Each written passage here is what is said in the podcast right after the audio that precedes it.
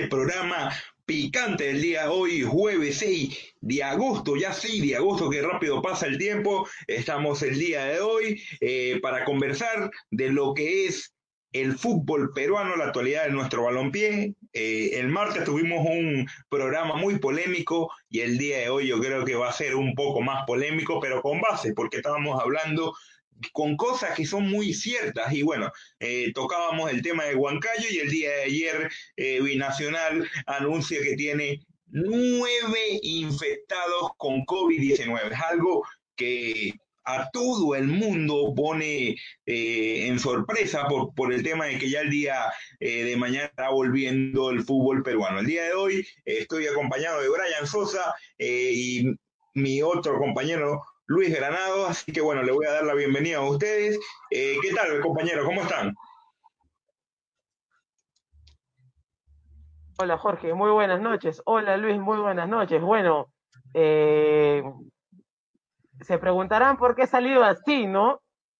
Simple y llanamente para que el público entre en conciencia porque he visto mucha gente en la calle sin mascarilla.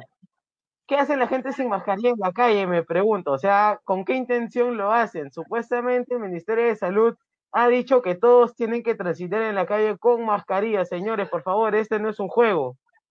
A diario están aumentando eh, los contagiados y el día de ayer, si no me equivoco, hemos batido el récord de fallecidos.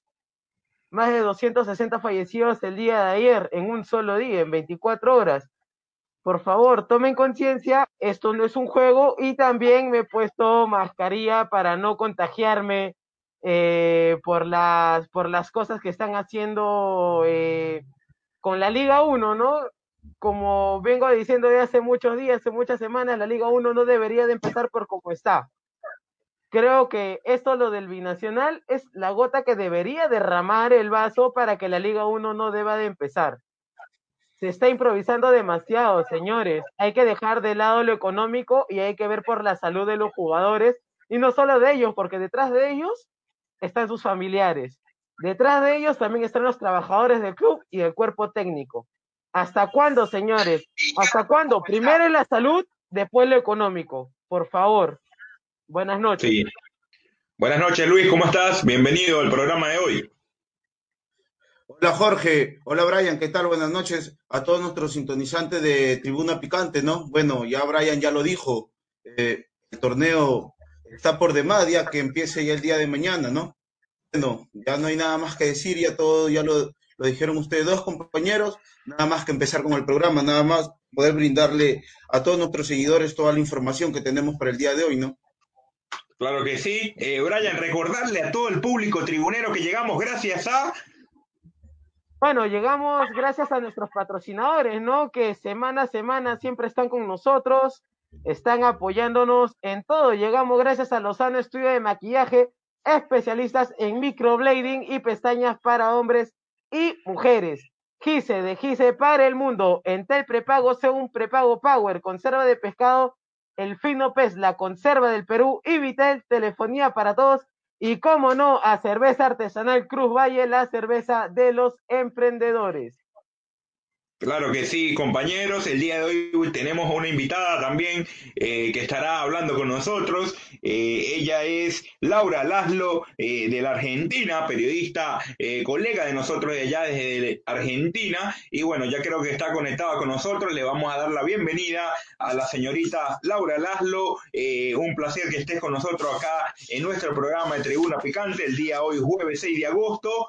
Esta semana ha empezado también movida en el tema del fútbol argentino. Hubo reunión entre la Federación eh, Argentina de Fútbol, la AFA, eh, como es conocida, y bueno, eh, cuéntanos lo que ha dejado el lunes, ya creo que comienzan los entrenamientos, los equipos que van a jugar Copa Libertadores, el día de mañana Boca Junior, River Plate van a estar pasando algunas pruebas moleculares, el hisopado, y bueno, ya está la, expectativa de que el, el, fútbol argentino pueda volver pronto. cuéntanos sobre eso, colega. Bienvenida. ¿Cómo andás, Jorge, Luis, Ryan? Saludos desde acá, desde Argentina. Eh, sí, hubo novedades esta semana después de, tanto tiempo de parate, el fútbol argentino había terminado en febrero, Boca había salido campeón y se estaba, estaba iniciando la Copa de la Superliga, no se llegó a jugar, se jugó una fecha, que incluso River no se presentó esa fecha por el tema de no querer arriesgar a sus jugadores y bueno, no se continuó. Quedó todo suspendido, incluso los descensos también, pero en la reunión que hubo esta semana entre la AFA y el gobierno argentino, entre el Ministerio de Salud, se determinó que eh, ya van a empezar con los entrenamientos y van a empezar todos los equipos de primera, tanto el fútbol femenino como el masculino, porque acá tenemos el fútbol femenino que es profesional también y quedó con su torneo a medias, digamos. Eh, entonces, lo que es los entrenamientos van a iniciarse a partir del lunes. Este fin de semana todos los equipos de primera división de Superliga se van a someter a estos eh, estudios, a los hisopados, eh, todavía no se sabe qué pasarán los casos positivos, obviamente quedarán aislados, pero lo más importante, digamos, a tener en cuenta son los cinco equipos argentinos que participan de Copa Libertadores, que la Copa Libertadores tiene fecha de inicio nuevamente a partir del 15 de septiembre. Los equipos que juegan Libertadores, los argentinos, son Racing, River y Boca, Tigre y Defensa y Justicia. En el caso de Racing y Defensa van a jugar acá en el país pero River, Boca y Tigre van a estar saliendo del país. Entonces todo ese tema del protocolo va a tener que ser tenido muy en cuenta eh, para lo que es la presión de Conmebol de iniciar sí o sí eh, lo que son las copas. Eh, tanto hoy estaba escuchando que quieren ya reanudar y pusieron fecha incluso para las eliminatorias de Qatar 2022. En octubre ya van a estar los equipos iniciando las eliminatorias y lo que hizo el presidente de Conmebol fue agarrar a cada presidente de, la institución futbolística de cada país y decirles, toma, llévate esto, háblalo con tu gobierno y solucionenlo porque en octubre se inician las eliminatorias. O sea que hay presiones eh, más arriba que también vos te pones a pensar y decís, bueno, está bien, a nivel Copa Libertadores está bárbaro porque nos mantenemos dentro del continente, pero un tema de eliminatorias vos ya estás abriendo a que los equipos europeos manden a sus jugadores para acá. Entonces, está bien, que estamos hablando de octubre y de acá a octubre, Dios quiera, mejore todo, ¿no? Pero bueno, todavía no sabemos en qué condiciones vamos a estar. Sí, Laura, y eso era eh, lo que te quería eh, comentar. Voy a hacer la última de mi parte para que los compañeros también te eh, pregunten algunas inquietudes que tengan con respecto a lo que es el fútbol argentino. Y bueno, bien lo, escuchaba yo en, las noticias, el tema ese de, que ya confirmó lo que son las fechas. Y bueno, bien como tú lo acotas, estaría eh, comenzando el 8 de octubre y el 13 de octubre. Esa sería la fecha de los partidos eh, que estaría iniciándose en las eliminatorias. Argentina que estará eh, enfrentándose a Ecuador en Buenos Aires y bueno, luego estaría viajando a enfrentar con la selección boliviana. Lo que escuché, lo que tengo entendido es que eso es lo que tú dijiste con respecto a lo que había dicho el presidente Alejandro Domínguez, la Federación de Fútbol de cada país eh, tendrá que habilitar un corredor sanitario. Eso tiene que, que ver si de aquí a no están habilitados lo que son los aeropuertos para que puedan entrar y por eso tiene que tener el ente encargado, el ente gubernamental, eh, para aclarar y para ver si puedan venir, eh, venir eh, esos jugadores. También es algo complicado, como es el tema de los jugadores europeos, el, y cada club también tiene que entregarlo, porque si no lo entrega, la FIFA le da una multa. Y bueno, es algo complicado lo que pueda hacer el reinicio de las eliminatorias, pero bueno, ya hay fechas confirmadas, es algo insólito que al momento eh, ya pueda haber fecha confirmada y sabiendo lo que ha pasado en la Argentina, que también está creciendo bastante eh, los contagios día a día y bueno, el tema del COVID-19 ha estado muy fuerte allá en Argentina, igual que acá en Perú. Eh, lo comentábamos en el inicio del programa. Eh, y ayer Binacional, que es el actual campeón del fútbol peruano, que juega en el mismo grupo eh, que River Plate, tuvo nueve contagiados a una fecha de que comienza el fútbol peruano. Es, algo insólito que pueda eh, comenzar eh, un torneo con nueve infectados un día antes. Es algo insólito y más que sea el campeón del fútbol peruano. Ya que me comentabas con respecto a lo de Racing, eh, Racing es un equipo que, que, está también en el grupo de Alianza Lima, equipo de acá del Perú. Y bueno, eh, cuéntanos eh, cómo vive los protocolos también Racing. Tengo entendido que cubres bastante al conjunto del Racing Club de Avellaneda. Eh, no sé si nos tengas algunos datos que nos puedas decir, Laura. Sí, mira, lo que es con respecto a Racing, ya te digo, acá el fútbol, lo que es la primera, el fútbol masculino, estuvo muy en stand-by, siempre, bueno, están los rumores del que se queda, del que firma, del que se va, de, o sea, siempre vamos a lo concreto. Se, sabe que Racing tiene contratos muy caros, o sea, tiene eh, contratos de jugadores que tiene que mantener, y en este caso, bueno, los que ya firmaron y renovaron son Licha López, Pichud, eh, que juega abajo en la defensa, también renovó Zitanich hasta diciembre de, este año y el arquero Arias, que también renovó hasta 2023. Eso, digamos, es la parte más importante eh, de lo que es ir, ir, tratando de mantener los planteles, más en los, en los equipos como Racing que tienen Copa Libertadores, que hoy en día sería el único torneo en el que están participando. O sea, el resto de los equipos que no participan de Copa Libertadores vuelven a los entrenamientos por un tema de eh, estado físico y todo lo relacionado a eso. Eh, pero bueno, hoy ya estaban hablando de eh, River y Boca, River también, bueno, River se le fue Coco a Newell's, pero ya renovó con Pinola, renovó con Poncio, Enzo Pérez, también se hablaba dentro de lo que son las redes sociales de que Maidana le está haciendo un guiño para volver a River, Boca ya renovó con Tevez y Zárate, Está el tema de Soldano, que se le venció el préstamo con el Olympiacos, y bueno, ya está entrenando de manera virtual con, los, con, los, con el equipo griego, pero bueno, Boca obviamente lo quiere mantener porque no nos olvidemos que vino a reemplazar a Benedetto, que era el 9 de Boca, el más emblemático en el último tiempo en la delantera, o sea que se habla de que estaría renovando y volviendo a los entrenamientos con Boca cuando se reanude todo. Sí, compañeros, Sí, eh, sí. Laura, buenas noches. Eh, una consulta. Eh, se habla mucho de, bueno, se habló, ya justo que lo comentabas, se habló de, se habla que Maidana está interesado en volver a River, pero también se habló de Pisculici. ¿Qué tan cierto es esto? ¿Y crees que es posible que estos dos jugadores puedan volver a vestir la camiseta del millonario? Sí, mira, a ver, todo, o sea, vos, vos te podés guiar por los rumores que hay en cuanto a las incorporaciones de los jugadores a los clubes, pero siempre lo, importante es lo concreto, ¿no? En este caso, eh, Maidana fue el que más se acercó a lo que sería la vuelta a River. Pisculichi está ahí, ¿viste? Es como que hay, o sea, si bien es un, un, jugador que River lo recibiría seguramente y es un buen jugador, o sea, estás trayendo un jugador de calidad al equipo, Siempre la última palabra en River sabemos que la tiene Gallardo y que en el caso de necesitarlo o no, es lo que le van a traer porque es un técnico que sabe pedir los jugadores y que la dirigencia le responde al 100%.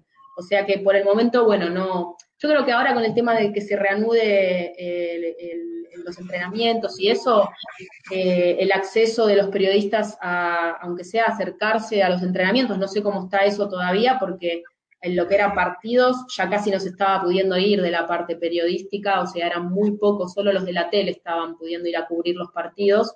O sea que bueno, nos iremos enterando de a poquito eh, sobre quiénes se van y quiénes vienen, ¿no? Porque también eso, vos si tenés un jugador en el exterior y lo vas a comprar, hoy se te complica mucho también el hecho de que, de que lo tengas, o sea, de que venga del país a, tu club, a tu país y se ponga a entrenar. O sea que entrenar online está bárbaro, yo creo que, bueno, ante nada está bárbaro, pero no es lo mismo, o sea, no es lo mismo. Yo eh, cuando empezó la Bundesliga, que fue una de las primeras en iniciarse, veía los partidos de los, de los alemanes y vos los veías a destiempo y decías, sí, bueno, los tipos, qué sé yo, o sea, estuvieron entrenando online y hace dos semanas volvieron a los entrenamientos de a cinco. Pero el destiempo que tenían en las pelotas el, fútbol alemán, el fútbol inglés, que son los más rápidos, que vos los ves corriendo, yo los miraba y decía, no parece el fútbol que ves siempre. Y sí, porque los jugadores, es, mucho tiempo el que han estado parados.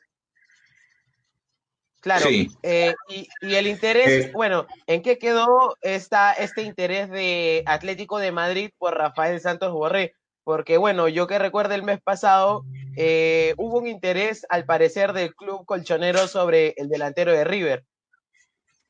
Sí, mira, todavía no se habla como baja en River. Eh, yo sé que lo estuvieron sondeando, e incluso a muchos jugadores del fútbol argentino los han estado sondeando de afuera, pero bueno, todavía no hay eh, puntualmente eh, la presentación a, o sea, al, interés hacia el jugador, digamos. O sea, yo sé que el Cholo Simeone lo quería, le interesaba mucho, era un jugador que le gustaba mucho, pero todavía oficial no se hizo. Eh, igual también es un jugador que Gallardo lo tenía mucho en cuenta, así que también hay que ver eso, porque River no es un equipo que necesite tampoco de desprenderse tanto de los jugadores, o sea, tiene esa cosa de que tiene la suerte de poder mantenerlos y yo creo que teniendo la Copa Libertadores como uno de los objetivos, después de haberla perdido el año pasado, es como que si realmente lo necesita no se va a deshacer del jugador. Hola Laura, ¿qué tal? Buenas noches. Eh, preguntas para ti. Eh, hola, ¿qué tal? Eh, se habla mucho de, de Cavani que va a llegar al Boca Junior como refuerzo para esta temporada. Ya sabemos que Cavani viene entrenando solo en su país, en Uruguay. Y, y dos, ya que el delantero argentino, Brian Mancilla, indicó que ya terminó ya su préstamo con el Victoria Bull de Portugal. ¿Crees que puede tener ahí un chance en el equipo de, entrenador Becacese? Mira, yo sé que Becacese estuvo ahí con, el tema de Brian Mancilla eh, y en Racing también se ha, se ha nombrado mucho eh, el nombre, se ha dicho mucho el nombre de Brian Mancilla. Eh, Racing también tiene que pensar en eso. Hoy igual no se ha desarmado mucho, tiene muchos jugadores que vuelven eh, de préstamos que se vencen, eh, pero bueno, hasta el momento no, no hay, digamos, lo que son transferencias oficiales, no hubo muchas, salvo el hecho de que, bueno, Ricardo Centurión, que estuvo a préstamo en Vélez, ya es jugador de Vélez, Racing lo vendió, arreglaron una forma de pago para que Vélez se pueda quedar con el jugador, o sea que Ricardo Centurión ya es propiedad de Vélez Fiel, ustedes Creo que a Vélez lo conocen relacionándolo con el Tigre Gareca, porque el Tigre Gareca fue campeón en el equipo de Liniers. Entonces, eh, en concreto, el, pase de Ricky Centurión a Vélez es el oficial, digamos. Después todo lo que ha sido son renovaciones y esas cosas eh, de los jugadores más importantes de cada club. Sí hubo un pase importante que es el de Gaich, el jugador de San Lorenzo que se fue al CSK de Moscú, un jugador muy desaprovechado por el equipo de, de Boedo, que, eh, bueno, le dicen el tanque y ya incluso el, equipo, el, equipo de Moscú le hizo un video con un tanque de bienvenida. Eh, es un jugador para seguir mucho, que, bueno, se fue de San Lorenzo eh, sin tener mucha participación en, los partidos y en los torneos. Sí, Gash, es un jugador muy, muy joven, el, jugador de, que era de San Lorenzo, si no me equivoco ahorita que me estoy acordando, estuvo en el sudamericano el, año pasado acá en, Lima, ¿no? En sus 17. La rompió, sí, la rompió, claro. con razón, sí, un crack. Y bueno, era súper ilógico porque después del sudamericano dijimos, listo, San Lorenzo con este pibe, la, o sea, va a sacar mucha ventaja y no tuvo titularidad. Y incluso se hablaba de problemas con el cuerpo técnico, con los compañeros, pero nada que ver, o sea, eso eran puros rumores eh, no era titular en el, en el equipo, el técnico no lo tenía en cuenta y bueno, yo creo que eso es algo que Gaich ya sabía y al momento de recibir la oferta del CSK eh, supo que era la posibilidad de irse y bueno, agarró viaje y se fue. Eh, así que bueno, en ese caso, después bueno, hay River, bueno, ya dijimos, San Lorenzo, Huracán también, Huracán está con temas se le fueron muchos jugadores, el equipo de Parque Patricios, incluso el, arquero Anthony Silva se fue medio, medio mal con, la dirigencia. Eh, en Independiente también se le fueron varios jugadores, pero yo creo que ahí hay más un tema económico que otra cosa. Así que. Laura, disculpa que te corte. Eh, el tema este de Gimnasia de La Plata, que lo están involucrando mucho con Cristian Cueva, eh, llamado de Diego Armando Maradona, ¿es cierto que el mismo Diego llamó a Cristian Cueva? Sí, dicen que sí, que Maradona lo quiere. Eh, sabemos que, bueno, Maradona vino a Gimnasia de La Plata con Gimnasia peleando el descenso. Ahora con el tema de la suspensión del torneo nuestro, eh, no hubo descensos. Eh, así que bueno, gimnasia va a seguir estando en primera, entonces yo creo que Maradona ya tiene vía libre para hacer las incorporaciones que quiera, porque sabemos que Maradona ha tenido el rumor de que se iba, que se quedaba, de que si el presidente seguía, eh, él seguía en gimnasia, entonces la gente salió a apoyar al presidente para que Maradona no se fuera. Y en ese sentido la presidencia sabe que cuenta con el apoyo de Maradona y que tiene que responderle. La verdad zafó de esta situación por el hecho de que estaba complicadísimo con el descenso, era uno de los equipos que se iba a ir al descenso, no tenía muchas opciones de salvarse, y con este tema, bueno, que no hubo descensos, sigue perteneciendo a la primera división. Y aparte acá, no sé si ustedes sabían, pero está el tema del descenso por promedios. Y ya se estaba implementando en las divisiones inferiores, o sea, en la primera nacional y en las categorías menores, que desciendan los dos últimos directamente. Entonces ya se está mirando esa, metodología como para la primera división también. Si llegara a empezar a funcionar de esa forma, gimnasia directamente zafa del descenso total porque sigue complicada en los promedios, pero bueno, le cambian la modalidad, ya ahí sería directamente la campaña pura que haga en el torneo y los dos últimos, o los tres, no sé cómo hará en este caso la AFA, serían los que descienden. Igualmente también eh, nosotros acá lo que tenemos es el fútbol femenino que se hizo profesional en marzo y eh, ese torneo quedó suspendido, también quedó por la mitad, eh, son 17 equipos, se jugaron 17 fechas, faltaba toda la otra vuelta y tampoco va a haber descensos, pero sí quieren reanudar ahora el torneo, al menos los últimos tres meses del año, para que se resuelvan los ascensos. O sea que el torneo va a pasar de tener 17 equipos a 19. Sí, eso es lo que, lo que se ha hablado y bueno, eh, es algo de que es diferente el formato del, de los descensos acá, eh, como tú bien lo decías, allá es un poco eh, diferente más que todo a, lo que es acá en el Perú. Eh, con respecto a lo de Gais, sí, eh, te lo comentaba porque a lo último me, recordé, yo estuve cubriendo ese sudamericano, la rompió con, ese equipo de payasito Aymar, eh, que obtuvo ese cupo al Mundial y bueno, una selección argentina que jugó muy bien y bueno, la suerte ya de que tan joven pueda ir a triunfar allá al fútbol europeo, un equipo de, de Europa importante, eh, unos que siempre están peleando ahí eh, la liga eh, rusa. Con respecto al fútbol europeo, ¿cómo ves a esos jugadores que han tenido una extraordinaria temporada? Hablo del caso especial de Ocampos, que el día de hoy jugó un partidazo excepcional eh, con el conjunto del Sevilla y Verbanega también eh, teniendo buenos minutos. ¿Cómo ves esa selección eh, argentina de cara a lo que sería un posible, unas posibles eliminatorias, como lo comentábamos ya hace rato, en donde estaría siendo en octubre? Y bueno, el problema sería esos jugadores europeos que si lo van a dejar venir o no.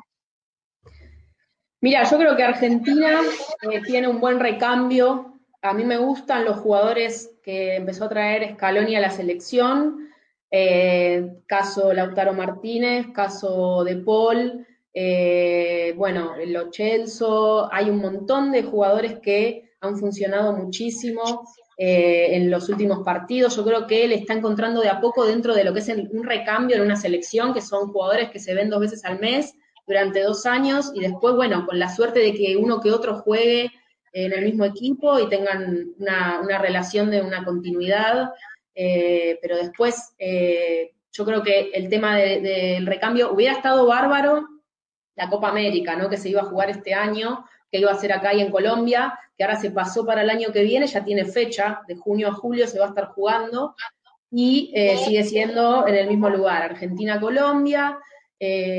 Argentina le hubiera venido bárbaro esa Copa América, yo creo que más que nada para afianzar los jugadores que venía probando Scaloni, que un poco ya lo tiene resuelto, ¿no? Eh, en el caso, como vos decías, eh, del Sevilla con las participaciones argentinas, después vos tenés eh, al Papu Gómez en el Atalanta, el Atalanta fue sorpresa y vos ves a Papu Gómez y decís, tuvo su momento en la selección, la verdad que hoy tiene unos números bárbaros, eh, sería bárbaro que, pueda eh, tener eh, su, lugar en la selección, porque yo calculo que es a lo que todo jugador aspira a la hora de, romperla y de que le vaya bien, ¿no?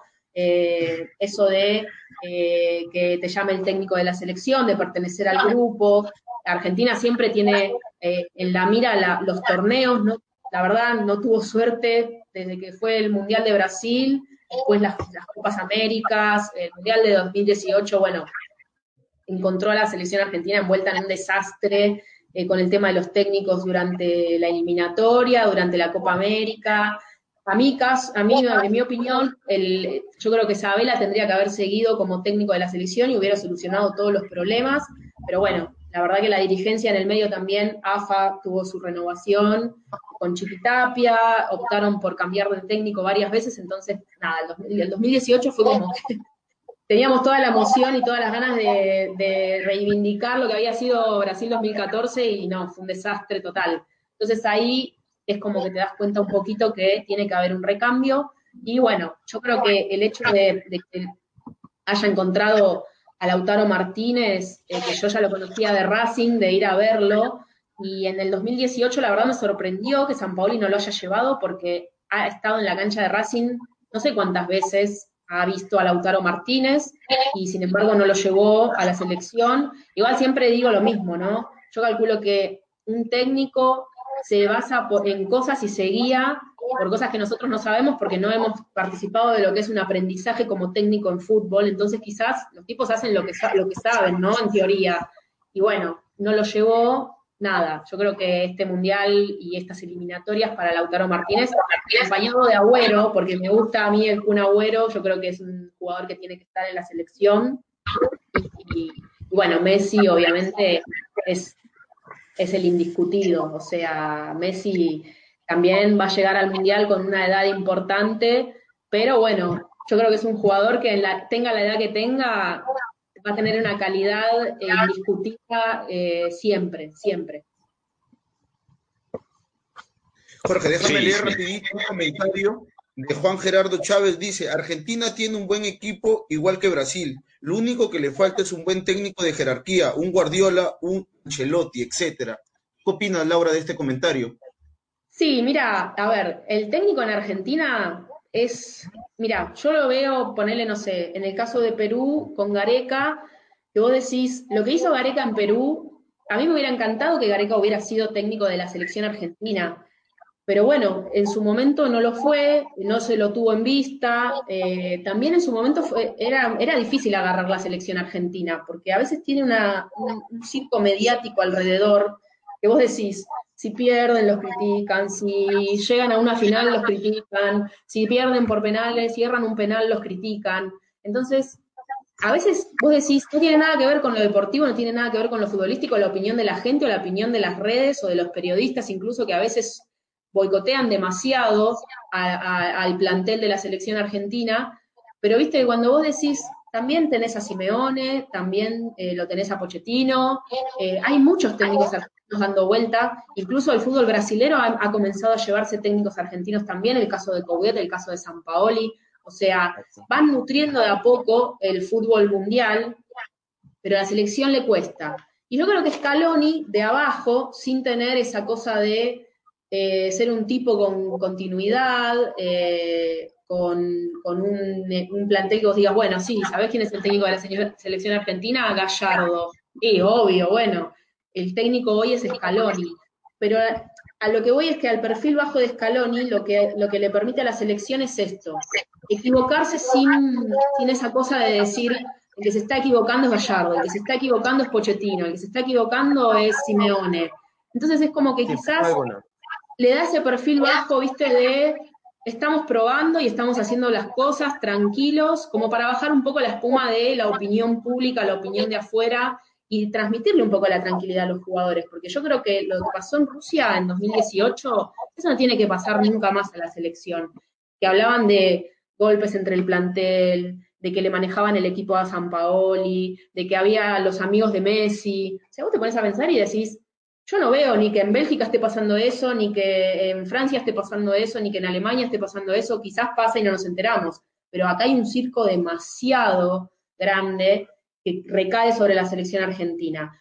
En mi caso, Ascaloni, la verdad, no tiene nombre, no tiene trayectoria, pero yo, o sea, desde lo que fue demostrando en el tiempo, solo le falta los resultados, pero no ha tenido competencia. Así que eh, en ese sentido, a mí me gusta lo que armó, me gusta cómo le fue dando posibilidad a los pibes al recambio, y bueno, será cuestión de que empiece un poco el, entrenamiento, la competencia.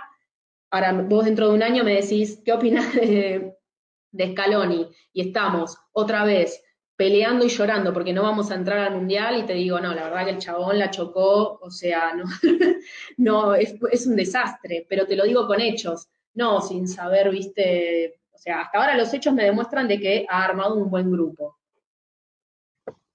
Sí, eh, siempre, eh, concuerdo contigo, siempre va a ser criticado esa selección argentina hasta que no llegue, a ganar algo. Eh, debido a tanto tiempo que tienen. Y bueno, concuerdo contigo, a mí me gusta la idea que tiene eh, Scaloni, es una propuesta con jugadores jóvenes y también jugadores local. Eh, no se aferra solamente a los jugadores eh, europeos como diferentes técnicos, por eso doy o, digo en mi opinión prácticamente de que la selección argentina, si vuelve las eliminatorias, algunos jugadores por X o por Y no podrán viajar, una selección eh, de jugadores local puede competir.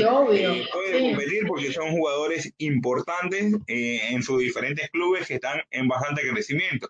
Además, la Superliga Argentina es una de las más competitivas aquí en nuestro continente, como la brasileña, como la uruguaya no tanto, Brasil, Argentina, está un escalón por arriba. Eh, yo creo que mucho eh, de los diferentes equipos acá eh, de Sudamérica, pero bueno, yo creo que el proceso de Scaloni puede ser bueno y un Lionel Messi de que tiene que ganar algo, pero para mí siempre va a ser un gran jugador y, un ídolo absoluto. Ojo que como Cristiano también muy bueno en esa competición, pero bueno, vamos a, a seguir eh, con lo nuestro. Eh, si te dejo escoger, sí, cuéntame.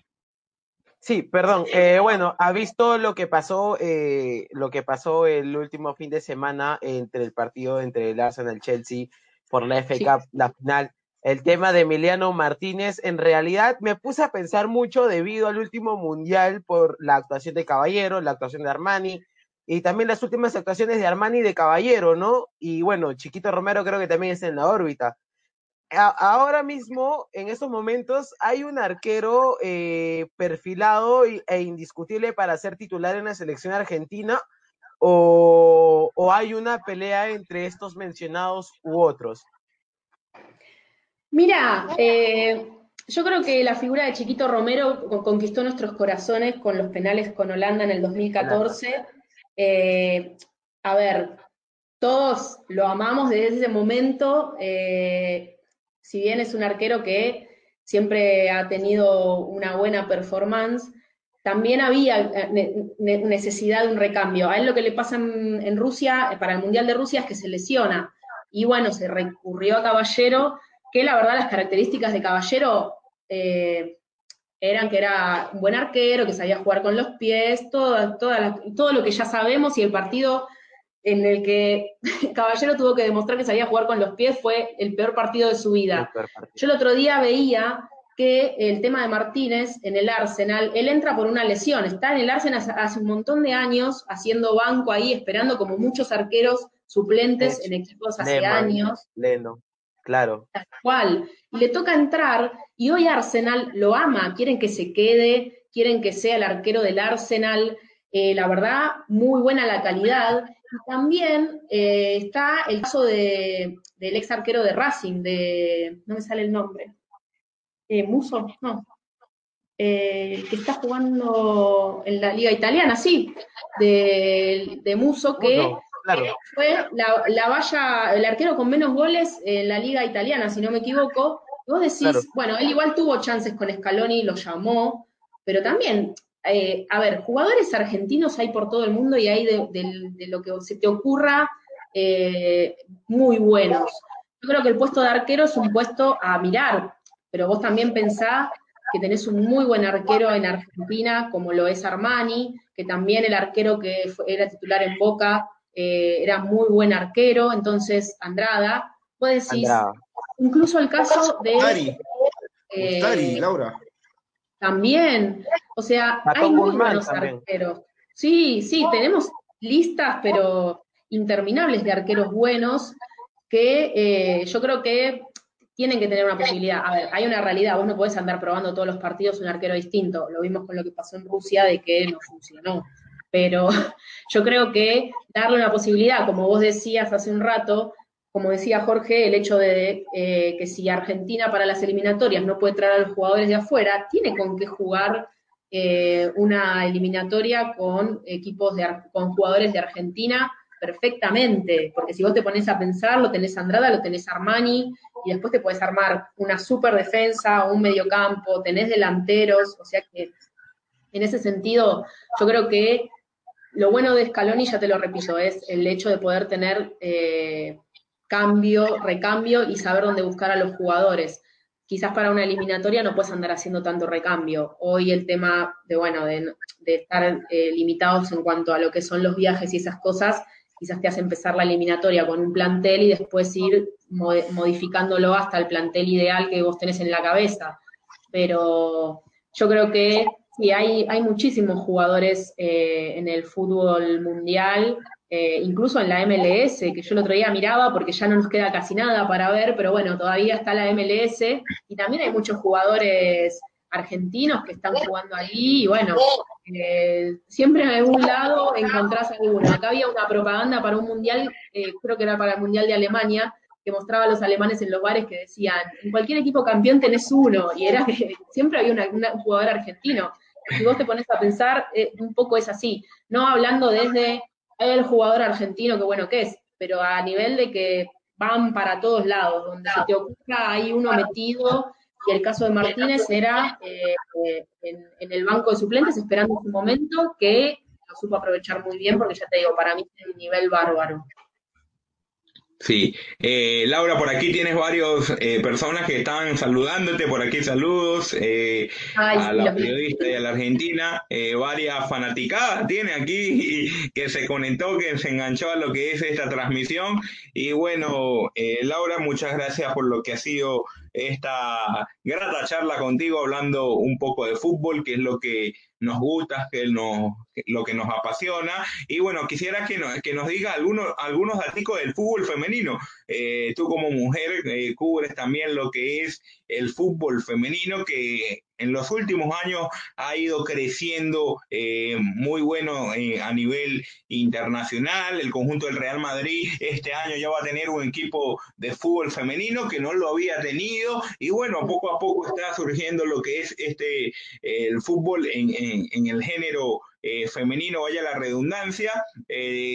Eh, colombianas jugando en el Atlético de Madrid, venezolanas, argentinas, Sudamérica presente en, equipos eh, importantes de allá de Europa. Entonces, eh, quisiera que nos cuentes un poco cómo es lo del fútbol femenino allá. Acá, lamentablemente, eh, el fútbol femenino universitario de deporte, las chicas, por el tema de la pandemia, no van a seguir y eso que habían eh, tenido el cupo a la Copa Libertadores, entonces aquí está un poco paralizado ese tema. Y bueno, cuéntanos un poco cómo va allá el tema del fútbol femenino. Eh, nos dijiste al inicio que está por comenzar. Sí, en realidad eh, te cuento. Nosotros si queremos hablar de fútbol femenino en Argentina, podemos hablar desde 1971, cuando fue el Mundial de México, que la Argentina fue a jugar eh, sin nada directamente. Jugadoras llevaron, no había técnico, no tenían camisetas, o sea, esas mismas jugadoras son las que apoyaron a las chicas el año pasado en el Mundial de Francia, que les armaron todo un video de apoyo, incluso estuvieron con ellas en todo momento. Pero si nos, nos remitimos un poco más a, a lo que son los torneos, el primer torneo de AFA en fútbol femenino es en el 91 con ocho equipos recién. Después ese torneo fue mutando, eh, había una apertura y una clausura, igual que el del fútbol masculino. Eh, después fue de año calendario, con más o menos equipos, pero bueno, nunca profesional.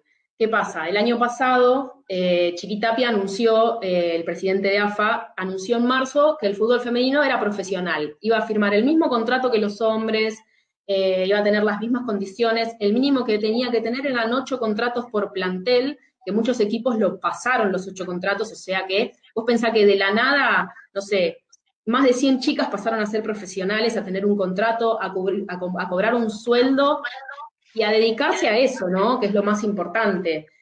Eh, ese torneo empezó en, septiembre. En marzo, cuando pasa todo esto de la cuarentena, bueno, estaba a la mitad, lo suspenden, sin campeón, o sea, para, para lo, que es el fútbol femenino profesional, el primer torneo no tiene campeón. Boca era el puntero, lo seguía la Guayurquiza, muy de cerca, con pocos puntitos de diferencia, pero lo único que se determinó es que no hay campeón, no va a haber descensos, sí va a haber ascensos, y eh, Boca va a ser el representante del fútbol femenino en la Copa Libertadores el año que viene.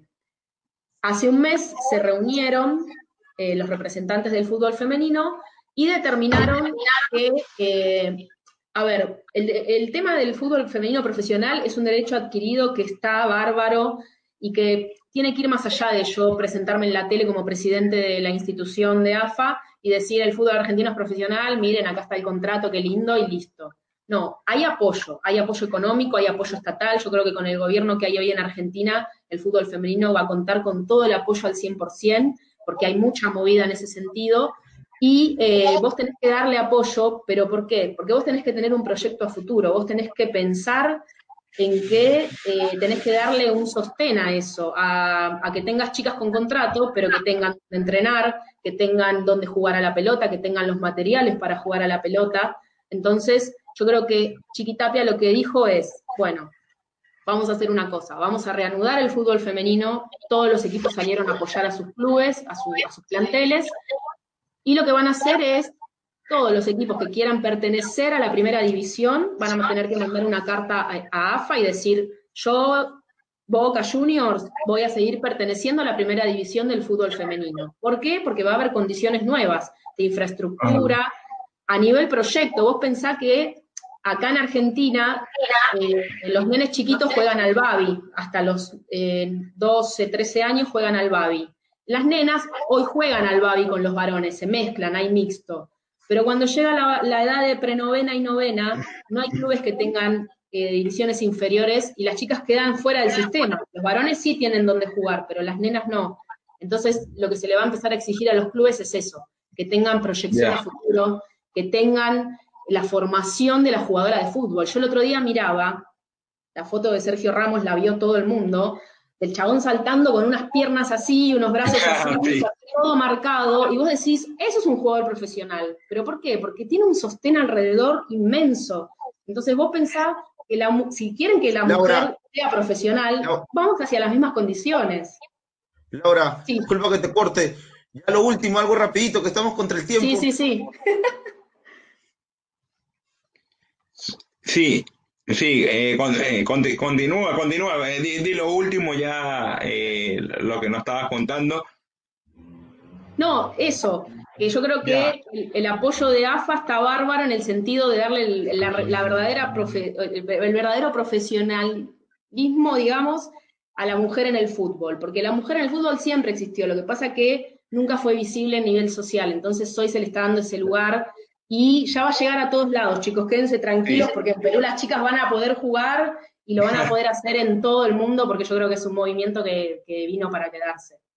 Claro que sí, Laura, importante lo que es eh, el tema del fútbol femenino eh, que está abarcando poco a poco en toda Latinoamérica y ya en Europa ya desde hace muchos años. Y bueno, eh, muchas gracias por toda la información que nos diste el día de hoy. Nos extendimos un poco, pero bueno, así pasa cuando hablamos de fútbol. Tenemos bastantes temas en común. Y bueno, muchas gracias por la deferencia, Laura. Ya estaremos en contacto para otro enlace y poder hablarnos de alguna eh, noticias calientitas con respecto al fútbol argentino. Muchas gracias.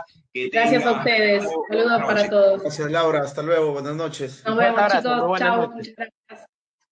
Bueno, amigos eh, tuvimos un enlace con la periodista de Argentina, Laura Laszlo, eh, hablando un poco sobre la actualidad del fútbol argentino. Ya el día lunes, como lo decían, se van a estar entrenando los equipos eh, del balompié gaucho y bueno, ya eh, el día de mañana estará comenzando el fútbol acá eh, peruano y bueno, muchos. Jorge, el fútbol va a comenzar mañana? Si hay infectados, infectados hay en el equipo crema y en el equipo del Delfín del Cantolao.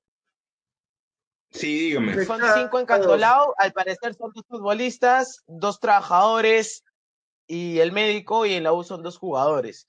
Sí. Eh, ya no, no voy a decir nada, Jorge. No voy a decir nada, voy a quedarme callado, no quiero entrar, eh, bueno, quisiera entrar en polémica, pero ya no porque no me vaya, no voy a pisar el palito. Este, no se No, no, te quedes callado. estoy cansado, en realidad. Estoy cansado, estoy a punto de reventar, estoy cansado de estar hablando, hablando, hablando, porque sé que la Federación Peruana de Fútbol y sé que la Liga 1 no va a dar marcha atrás, mañana va a empezar, está de más que lo diga. Y aparte que la regla dice que son seis jugadores los infectados para que se pueda postergar el partido. Son solamente dos jugadores de cada lado. ¿Crees que la Federación Peruana de Fútbol y la Liga 1 va a querer parar por tan solo dos jugadores de cada lado? Si en Binacional son ocho. La agremiación de jugadores. ¿Dónde está la agremiación de los jugadores? ¿Dónde está la agremiación de jugadores? No. Sí, debería salir. ¿Dónde está la agremiación de jugadores que no? ¿Dónde está la agremiación de, jugadores, señores, que no se hace presente? Basta con un infectado nada más. Basta con un infectado. El campeonato no debe de arrancar. ¿Para qué tiene que arrancar este campeonato? ¿Es una burla? ¿Es una burla ante los jugadores? Recordemos de que son seres humanos también, tienen familias, tienen hijos, tienen madres, tienen hermanas, tienen esposas. disculpa que te interrumpa, eh, lo que confirmaste hace un rato ya, ya, ya es confirmado, Brian, con respecto a lo de la Academia Cantolao, los infectados. Claro, claro, ya es confirmado, Cantolao y Universitario de Deportes, son cinco y dos, o sea... Hace, hace un rato, eh, para hacerte la pregunta, en lo que estoy diciendo, Universitario de Deportes, sin esperar el resultado de las pruebas, mandó su lista de convocados. El señor eh, profesor eh, argentino Hernán Lisi, entrenador del cuadro de la Academia Cantolao, no lo había mandado y declaró en conferencia de prensa de que no podía eh, convocar todavía los jugadores sin tener ningún resultado. Es ahí, así tienen que ser los demás equipos, los demás entrenadores, todos los jugadores, eh, tener las pruebas para poder dar eh, tus convocados. Y bueno, eh, Hernán Lisi cumplió, está cumpliendo con los protocolos, pero es, lo que decimos, él no tiene la, la autoridad o, lo que prácticamente para que pueda comenzar eh, el, fútbol peruano. Lo, que lo tiene que decir son las autoridades pertinentes, compañeros. No sé si, si entienden eh, la manera en que me estoy explicando eh, del tema. Claro, también una de, las declaraciones del entrenador Licia es de que ellos no tienen ningún lesionado ahorita. Por ahí en la mañana, no y por ahí en la mañana les ofrecieron ya brindarles ya la lista de contagiados y no contagiados. Y miren a qué hora ya nos estamos enterando, si es que ya es una noticia ya que digamos eh, al 100% confirmada, de los casos confirmados por coronavirus que tiene el cantolado. O sea, a pocas horas ya de haber partido. En menos de 24 horas, claro, en menos de 24 horas que, que empieza el partido. Ahora, lo que va a hacer es, eh, eh, el estratega argentino, el entrenador del Delfín. ¿Y por qué el técnico comiso tuvo que apresurar y dar la lista de todos los convocados para el día de mañana? ¿O es que la presión del partido del día de mañana los tiene así a los, a los cremas? ¿Qué está pasando señores? ¿Qué está pasando? ¿Por qué los jugadores también no, por qué los jugadores también no se plantan? Qué no hacen huelga los jugadores? Basta que un equipo se pare y todos los equipos se paran. No hay fútbol si no hay equipos. Por favor, también a los jugadores que se pongan los pantalones. Sí, sí, bueno, es un tema complicado lo que se está viviendo ahorita. Brian se queda silenciado, mira, se quedó en stop el coleguita Brian Sosa Ay, ay, ay, brutality, brutality, y no quiere hablar. Ay, ay, ay, sensacional el señor Brian. Mira, yo, me, yo no, hable, me estoy enojando solamente con Hable, señor. Tiene que sacar todo lo que tiene adentro, señor. Hable. Mira, todo lo que estoy, todo lo que estoy viendo ahorita, todo lo que estoy leyendo, no solamente en Twitter, sino en las redes sociales que manejo, WhatsApp, Instagram y Facebook. Te lo juro que, bueno, no soy el único que se muestra indignado con lo que está sucediendo, son muchas personas, hinchas, periodistas. Eh, son muchas cosas, son muchos factores por los cuales yo me estoy enojando ahora. Estoy un poquito exaltado, estoy un poquito enojado porque no debería de empezar la liga, voy a mantener mi postura. Este, están haciendo lo que se les da la gana tan solo por beneficiarse económicamente, porque se sabe que los derechos de televisión no pueden ser, bueno, no, no los van a poder devolver porque algunos clubes ya lo han gastado. Eh, al parecer, ¿no? Al parecer, al parecer, creo que es por eso que la liga va a ir de todas maneras y no, no, es imposible empezar una liga con más de 10, 12 infectados, o sea, no, Jorge, hablemos de la previa mejor.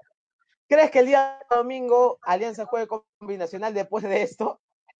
No, ojo, ojo, que sacó, salió un comunicado, no, no, no sé si lo leyeron compañeros, el comunicado de la Federación, informe Comisión Médica de la Federación Peruana de Fútbol. Todo el plantel del Club Deportivo Binacional debe permanecer en aislamiento de inmediato eh, dice acá, los miembros del plantel que resultaron positivos en la prueba molecular deben hacer aislamiento según las normativas del Ministerio de Salud bajo estricta supervisión médica y monitoreo clínico diario. Este aislamiento debe ser de preferencia en un lugar diferente de los miembros que resultaron negativos. Ay, ay, ay, esto es el caso eh, con respecto a Binacional. ¿Tú crees que cumplen esto el, el cuadro puneño, Brian? Jorge, ni los jugadores lo cumplen. O sea, ¿tú crees que, mira, los jugadores no le hacen caso a, la, a lo que dice el gobierno porque esta es lo que dice el MINSE es algo general, es para todos, sin excepción alguna. No le hacen caso a ellos, ¿tú crees que le van a hacer caso a un ente menos, eh, con menos importancia a nivel nacional? Se han ido a algunos jugadores han hecho lo que se le da la gana, han salido borrachos, caso Ray Sandoval. Eh, Barco ha salido de cuarentena del club para ir con, una chica X. Este, ahora los jugadores del Binacional han salido de concentración para ir a comer. X. Ay, mamita. Señores, recuerden que cuando sucedió lo de los jugadores del Binacional en esta famosa cevichería, los dirigentes salieron y prácticamente se lavaron las manos. Ahora con los casos que están dando también, ¿qué van a decir los dirigentes? ¿Qué van a, van a manifestar los dirigentes ahora? Digo, ¿no? ¿Qué van a decir, no? Porque el médico del Binacional dijo algo, se desorganizó la fecha del viaje a Lima, que no hicimos las pruebas antes. Entonces, ¿de quién es la culpa? ¿De acá de Lima, de la federación? O de los dirigentes del último campeón del fútbol nacional que tenemos. ¿Eso qué quiere, eso quiere decir? Que se está... El último campeón, ¿ah?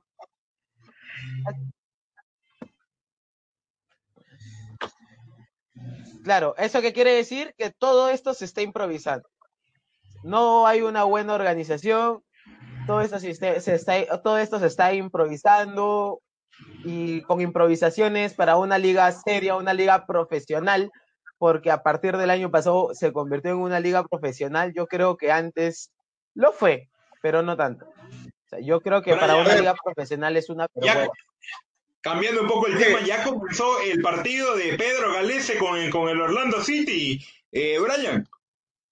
Ha habido un retraso por este por, por tormenta eléctrica. Eh, recién acaba de empezar el partido Exacto, recién acaba de empezar el partido entre el Orlando City contra el Miami FC por la eh, semifinales de la MLS eh, Is Back, como dice su, hashtag.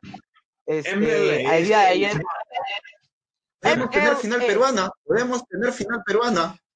El día de ayer ganó de, Portland ganó y pasó a la final, ¿no? Sí, sí, Perdón, fue Miami, Minnesota. Que viene, viene haciendo las cosas, si quiere, si, quiere conversamos un poco con, con, lo que es los peruanos en el extranjero, un equipo donde milita el cuadro, eh, el, el jugador peruano, ex jugador de Universitario de Deportes Andy Polo, que viene haciendo las cosas bien eh, el Portland desde hace un tiempo, con, un técnico sudamericano también, el venezolano Giovanni Savarese, ya tiene tiempo en el equipo, eh, ha traído jugadores importantes sudamericanos, hay dos, dos argentinos en el equipo eh, del Portland que son importantes para eh, ese conjunto, Chará también está el colombiano que ha sido referente en Tolima, y bueno, un Andy Polo que está peleándose el puesto, pero está viendo minutos, que es lo importante, eh, y una MLS que cada vez está más eh, surgiendo. En cambio, Pedro Galese, un equipo Orlando City que la temporada pasada no le fue muy bien, eh, nos lo decía el gran colega el Inca que estuvo con nosotros ya hace una semana, y bueno, esta temporada con algunos fichajes, hay que recordar que está Nani en el conjunto Orlando City, un jugador importante, eh, ganador de Champions League con el conjunto del Manchester United y bueno, un equipo del Orlando City que tiene un poco más de dinero que le invierten a ese equipo, yo creo que puede llegar a, hacer buenas las cosas. Eh, no sé cómo ven ustedes a, los dos equipos que, están, uno ya está en la final y bueno, ya el otro, Pedro Galés, se va a pelear por un cupo y bueno, competir así contra su compatriota Andy Polo en la final de la MLS. ¿Cómo es, Brian? Is bad. ¿Cómo? Is, bad. Sus comentarios. Bueno, hablando de los peruanos en el hablando de los peruanos en el extranjero, eh, el día de hoy se hizo oficial de el nuevo entrenador de eh, el nuevo entrenador de Luis Advíncula en el Rayo Vallecano, Andoni Iraola, exjugador del Athletic Bilbao este jugador vasco el día de hoy se hizo oficial en el Rayo Vallecano eh, para que sea el nuevo técnico para la próxima temporada. Y también se habla que Luis Advíncula es pretendido en Brasil, en el Fluminense. el Fluminense actualmente cuenta con los ingresos y también cuenta con el poder. Exacto, cuenta con el poder económico para poder ficharlo, ¿no? El cuadro. Pidemos también, compañero, de que nuestros compatriotas en España, eh, el delantero de Nebrenza, y también nuestro, nuestro compatriota eh, Reiner del Cádiz, se están jugando como que un partido aparte para que puedan eh, ascender sus equipos a la primera de España también, ¿no? Esto ya está por definirse ya en esta semana por el problema que hubo también de contagio masivo en la segunda de España. Así es, Mire, eh, uh, según Europa, eh, el primer mundo, como dicen muchos, mira, ha habido un rebrote de contagiados y aquí ya, como lo decía Brian al inicio, hay personas que salen a la calle y no se ponen una mascarilla. Esto, esto es insólito, de verdad. Hay que tener cuidado, señores, porque cada día está avanzando más el COVID-19, de verdad que Brian me sorprendió con lo que empezó diciendo que hay personas que salen a la calle sin mascarilla, pero ¿qué es esto? Está muriendo gente, ah, hay que tener un poco más de prevención, de cuidado con todo esto, lo que está pasando, porque estamos en una nueva normalidad, no estamos completamente a la normalidad de hace años, de hace unos meses, en febrero, enero, no, señores, estamos completamente con nuevas normalidades y bueno, si en el primer mundo, como lo llaman, que es Europa, el viejo continente, eh, hubo rebrote de contagios masivos,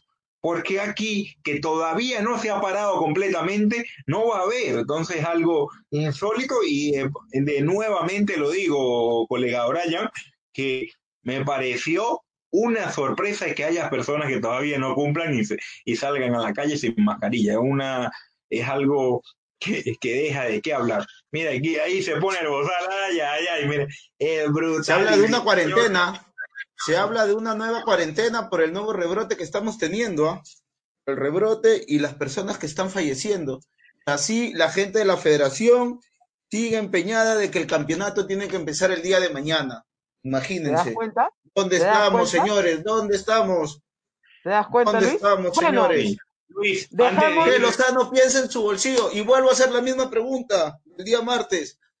¿Será de que el señor Lozano está poniendo eh, ¿Está poniendo en marcha todo lo aprendido por el señor Burga?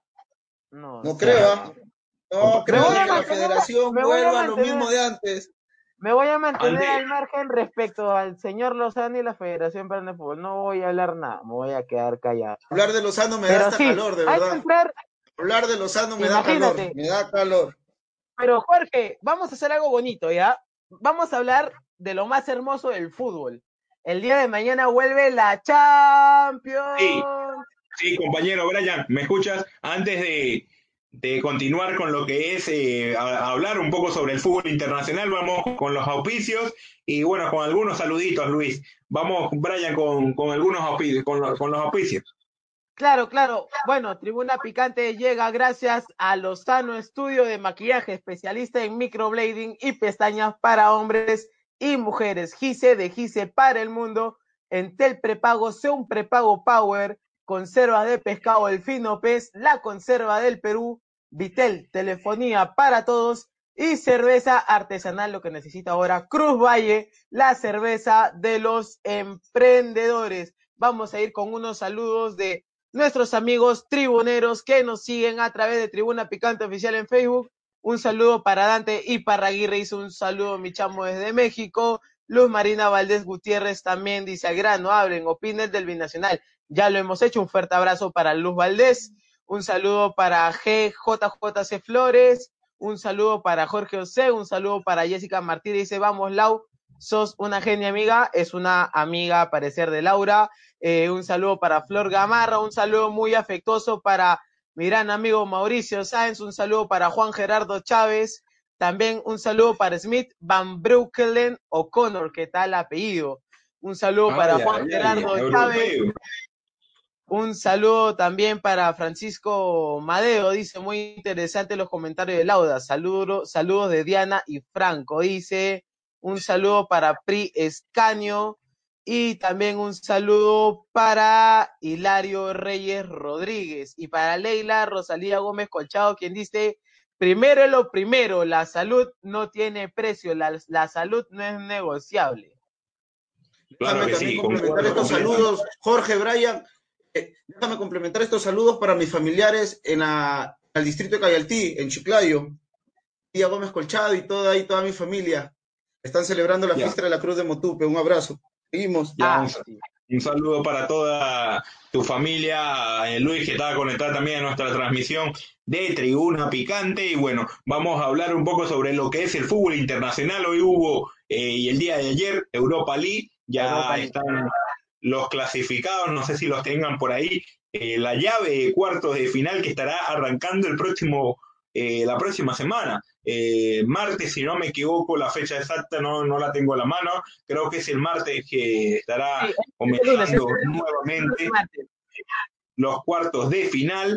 Y bueno, eh, el conjunto del Sevilla con autoridad, Sevilla, Inter del Milan, Manchester United, por ahí son mis candidatos, eh, quién se puede quedar con la Europa League, Eh, ojo Jorge, con el Sevilla, que es especialista en este torneo, el Sevilla, es especialista en este torneo como el Real Madrid, el Liverpool es de la Champions League, el Sevilla es especialista en este torneo, te dejo con la llave, Brian.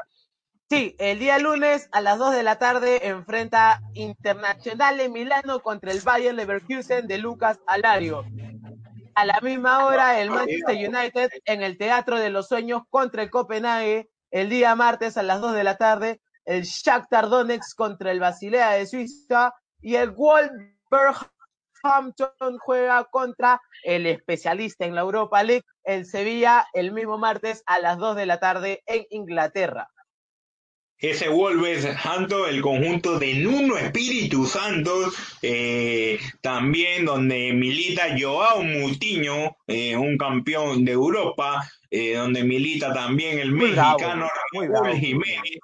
Eh, tiene un equipo bueno, así que no será fácil para el conjunto del Sevilla. Veo al Inter y veo el cuadro, el Inter también lo va a tener difícil con un Bayern Leverkusen que siempre complica, eh, así que bueno, no sé, eh, vamos a dar algunos datos. Voy a hacer un pronóstico el día de hoy. Bueno, vamos a hacer un pronóstico el día de hoy porque vamos a tener hacer un, un, pronóstico y recomendar que puedan hacer sus apuestas a nuestros amigos.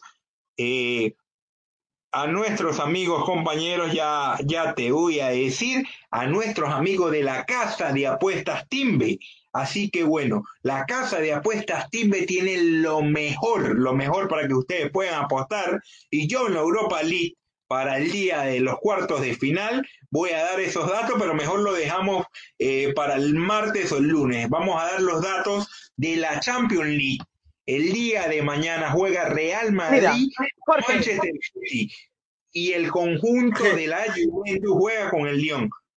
Yo voy al Real Madrid. Jorge Brian, no sé Jorge Brian, un datito. Eh, muchos se especulaba de que por qué Zidane no llevó a, a Gareth Bale Zidane dijo de que el galés había pedido quedarse en España. No se sabe para qué, pero es una petición del mismo jugador galés, ¿no? No poder participar de este partido contra el Manchester City, ya que sabemos que la tiene, ya que la tiene difícil, ¿no? Pero como tú lo dijiste, el Real Madrid es un especialista jugando este tipo de campeonatos y los jugadores que tienen son unos monstruos, ¿no? Como se diría. Y el entrenador que tiene, que es, para mí, el mejor. Errado, mejor que Guardiola. Eh, otro dato del Real Madrid. Real Madrid enfrentó, enfrentó, en el Etihad Stadium dos veces al Manchester City, dos empates 0 a 0 y 1 a 1. Nunca ganó. Vamos a ver si Zinedine Zidane eh, puede seguir con su racha de victorias en eliminatorias, ¿no? Hasta ahorita eh, no, no cae en una eliminatoria, bueno, excepto la de la pasada temporada, ¿no? En un mata-mata eh, donde estaba invicto hasta el título de la Champions del 2018, ¿no? Vamos a ver si puede romper esta racha la del que Madrid no puede ganar en ese estadio, en el Etihad. Muy aparte de que el Manchester City ha bajado en su juego y el Real Madrid está por los cielos con Rodrigo en su mejor momento. Y también Don Karim Benzema, quien le ganó la pulsera a Gonzalo Higuaín en su momento. Para mí, hoy por hoy, el mejor delantero de Europa. Karim Benzema mañana se va con un doblete. Real Madrid gana 3 a 1 para nuestros amigos de Teambet. Nada más real que el fútbol. Vamos a apostar en Teambet, señores. Teambet nos dice Real Madrid, perdón, Manchester City, Real Madrid en el Etihad. Mi pronóstico es 3 a 1 a favor de los blancos, 3 a 1 a favor del Real Madrid, dos goles de Benzema. Y un gol de Rodrigo y para el Manchester City el gol eh, lo hace Kevin De Bruyne. Sin Ramos el Real Madrid. Vas al visitante, vas al más de 2.5 goles y te recomiendo que le pongas un empate visita. 1 a 1 el primer tiempo y lo cierra el Madrid en el segundo. Y lo remonta. Buena, buena apuesta. Oye, paga bien. Paga bien, rica apuesta. Paga bien con ese empate en el primer tiempo paga bien Timbet, ya saben. Paga, bien. Le pongo un poquito de emoción, ¿ah? Le pongo un poquito de emoción y yo le voy que creo que se van. señores. Sí, Luis, eh, vas a apostar eh, tu score, vas a dar el pronóstico para nuestro amigo eh, la casa de apuestas Dating B, ya sabe, la real apuesta, como dice nuestro eh, coleguita Brutality, Brian Sosa, el partido de ¿ah? Juve León. ¿Cómo queda ese partido? El score, los nombres eh, de los goleadores, así que bueno, te dejo. El comandante se tiene que poner ahí, se tiene que poner los galones y yo creo de que 2-0 gana la Juve y, pasa. Yo creo de que el comandante se tiene que quitar ya ese clavo y tiene que, tiene que ganar una Champions con la Juve. Ahí van a reconocer, por fin, es el mejor jugador del mundo.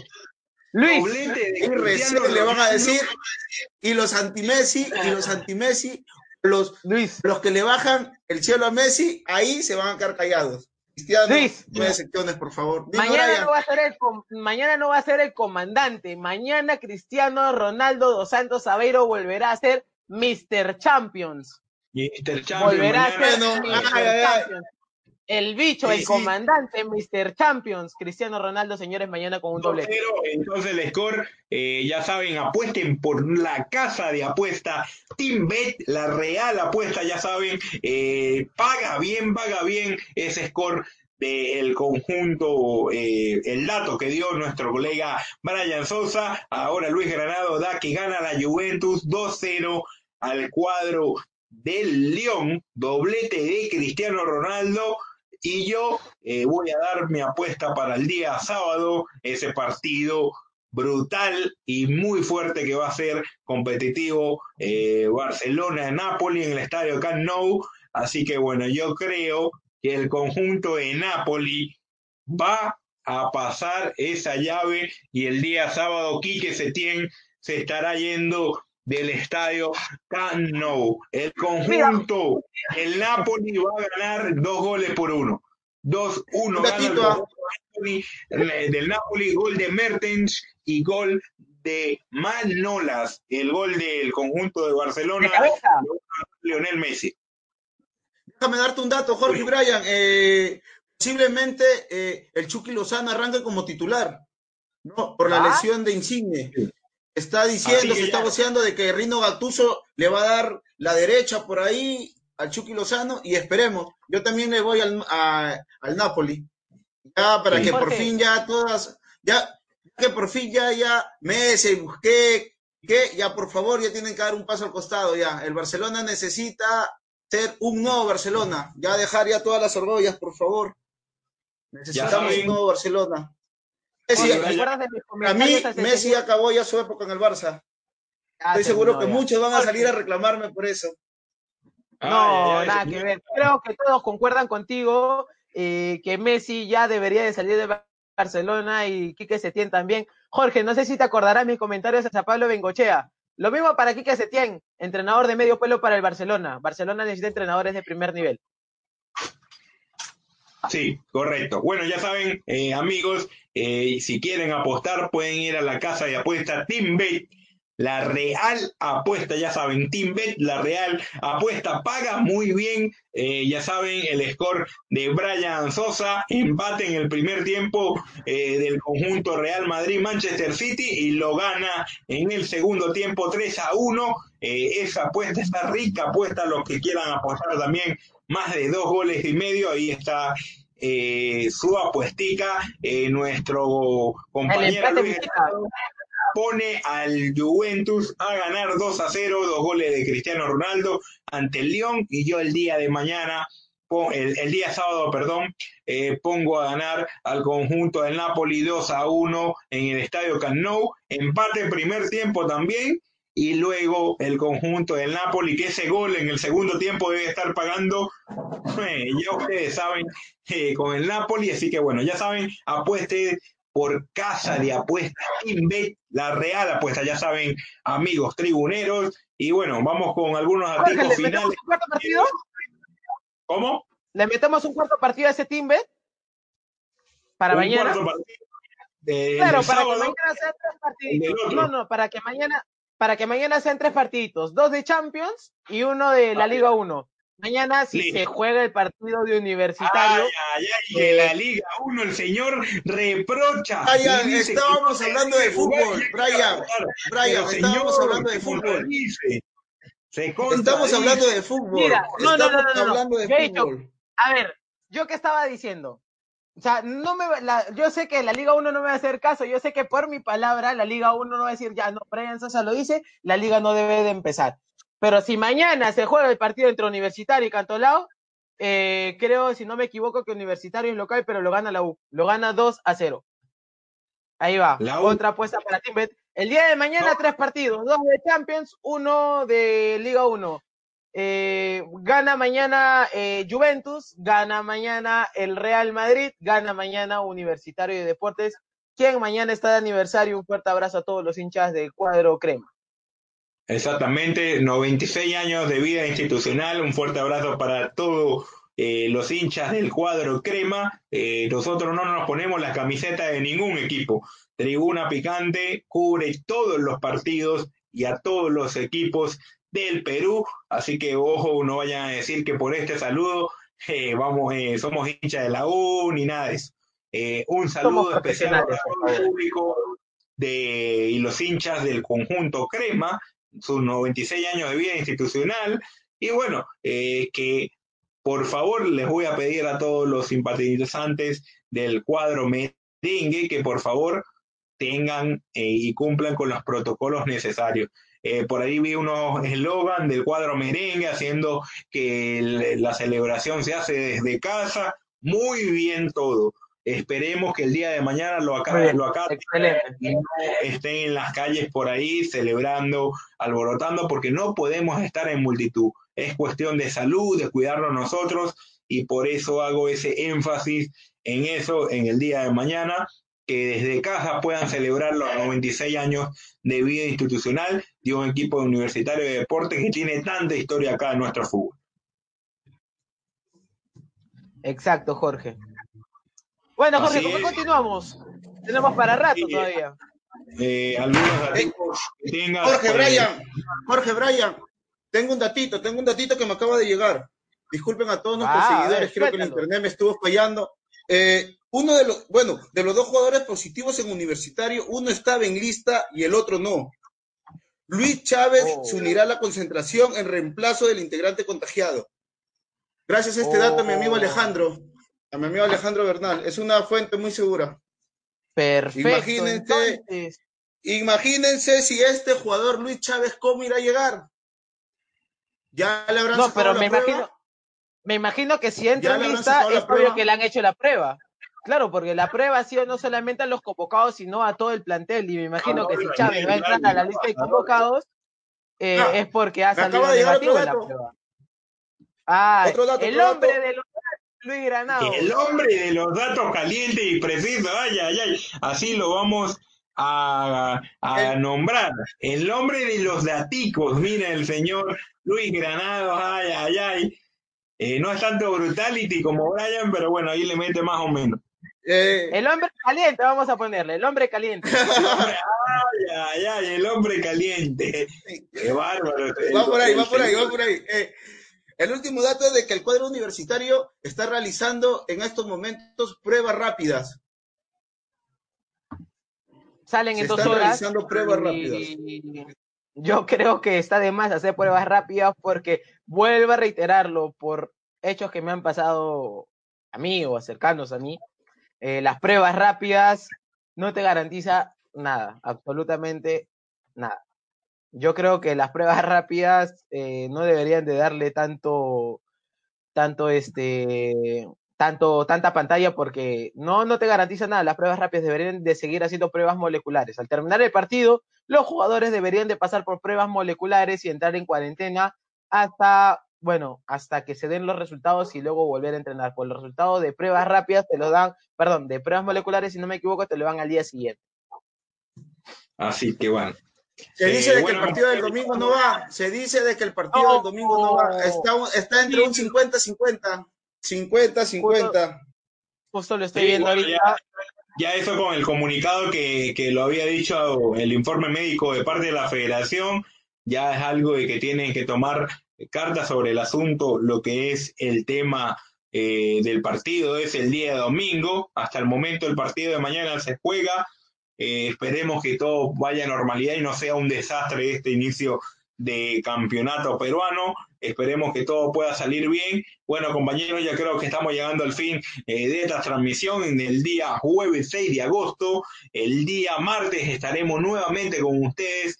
Ya saben, todos los martes y jueves de 7 de la noche a 8 y 15, 8 y media. Estamos con ustedes alrededor de una hora y cuarto, una hora y media, hablando de fútbol peruano, hablando del fútbol internacional y también vamos a estar hablando de otros eh, deportes. Voy a ver, eh, voy a ver si la semana que viene puedo traer eh, algún invitado, algún invitado de sorpresa para hablar un rato de NBA. He visto que a Brian le gusta también el baloncesto y bueno, hay muchos simpatizantes tribuneros de la NBA. Le doy eh, el a ustedes para que se despidan, compañero.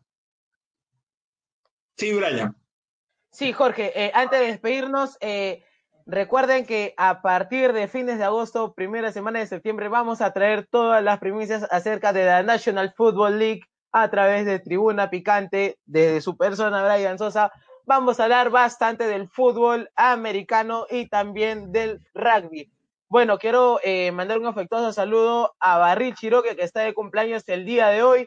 Y también quiero mandar un afectuoso saludo a Johan Castellano, quien está, eh, quien el día de hoy también este, pidió que le mande saludos, ¿no? Eh, por sus nuevos proyectos que tiene para que, eh, para realizar su centro de entrenamiento de arqueros. Bueno, y quiero también saludar a todos nuestros amigos de Tribuna Picante. Recuerden seguirnos en Tribuna Picante Oficial en Facebook, Tribuna Picante 1 en Twitter. Al finalizar el programa también nos pueden escuchar en Spotify como Tribuna Picante Perú y en Instagram nos pueden seguir como Tribuna Picante. A mi persona me pueden encontrar como arroba Brian62 en Facebook, Twitter e Instagram. Un fuerte saludo. Muchas gracias amigos.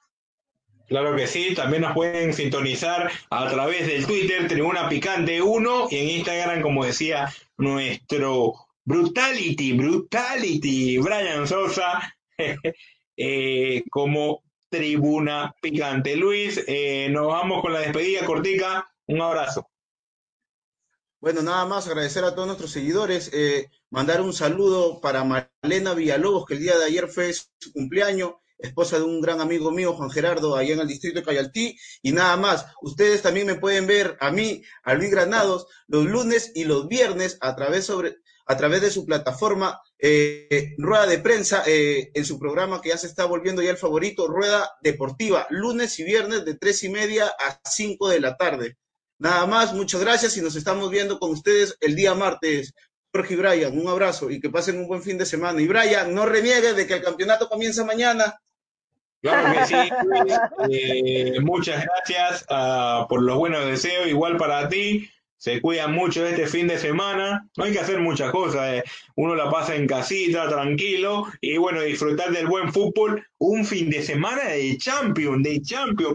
Qué distinto es esto porque eh, las finales eh, de la Champions se ven prácticamente son lo, lo, los días sábados. Pero que un viernes, un sábado eh, haya fútbol europeo, Champions League va a ser increíble y bueno, el día de mañana estaremos disfrutando el buen fútbol, también el regreso del fútbol peruano, si es que se juega, si es que se juega, aquí en nuestro fútbol puede pasar de todo y a última hora también. Eh, lo esperamos el día martes desde las 7 pm, esto es Tribuna Picante, nos vemos compañeros. Vemos. Usen mascarilla, por favor. Usen mascarilla, señores. Usen mascarilla, por favor. Sean conscientes.